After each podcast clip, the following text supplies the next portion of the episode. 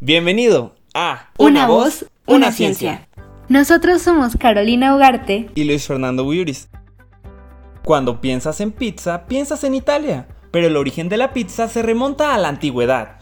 Los griegos y los egipcios cocinaban la pizza como un pan plano cubierto con aceite de oliva y especias. La pizza moderna, como la conocemos, evolucionó en Nápoles, Italia, cuando se le añadió tomate a finales del siglo XVIII. Hoy en día es un platillo bastante popular, incluso las tortugas ninja la consideran la cúspide de la alimentación. Y al año se venden más de 5 mil millones de pizzas en todo el mundo. ¡Wow! Pero, ¿por qué la pizza nos gusta tanto?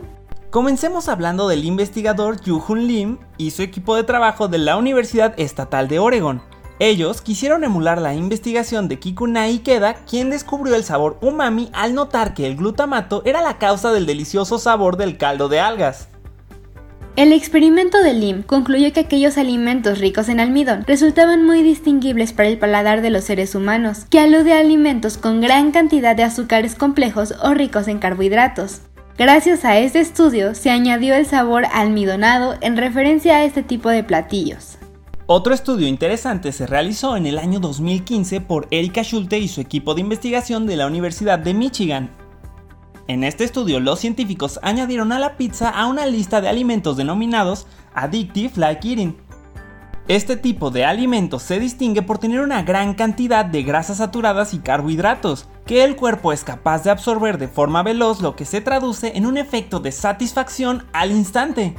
Los investigadores comentaron que el alto consumo de comidas procesadas llenas de azúcares y grasas puede producir cambios rápidos en el sistema de dopamina, encargado de la sensación de placer, similar al que producen las drogas. ¡Wow! Para confirmar lo que se mencionó anteriormente, realizaron un experimento con ratas, a las que se les alimentaba con pastel de queso, que es un alimento procesado, y pudieron observar que precisamente los niveles de dopamina presentaban cierta similitud a cuando se consumen drogas. De forma complementaria, un estudio publicado en el Journal of European Safety Authority menciona la importancia del queso en este delicioso platillo. Debido a que el queso contiene caseína, que es una proteína que se encuentra en todos los productos lácteos. Cuando consumimos esta proteína se liberan casomorfinas, que a su vez estimulan los receptores apioides del cuerpo, que son aquellos que funcionan para controlar el dolor, la sensación de recompensa y sí, también la adicción. Los datos curiosos para despedirnos son que existe una teoría matemática que lleva el nombre de la pizza. ¡Wow! Se llama Teorema de la Pizza y establece la igualdad de dos áreas que surgen cuando uno divide un disco de cierta manera. El último dato curioso es que la primera persona que comió pizza en el espacio fue el astronauta ruso Yuri Osachov en 2001. Pizza Hut la hizo especialmente para él, como parte de una estrategia publicitaria de varios millones de dólares. Medía 15 centímetros y estaba elaborada con salsa de tomate, queso y salami.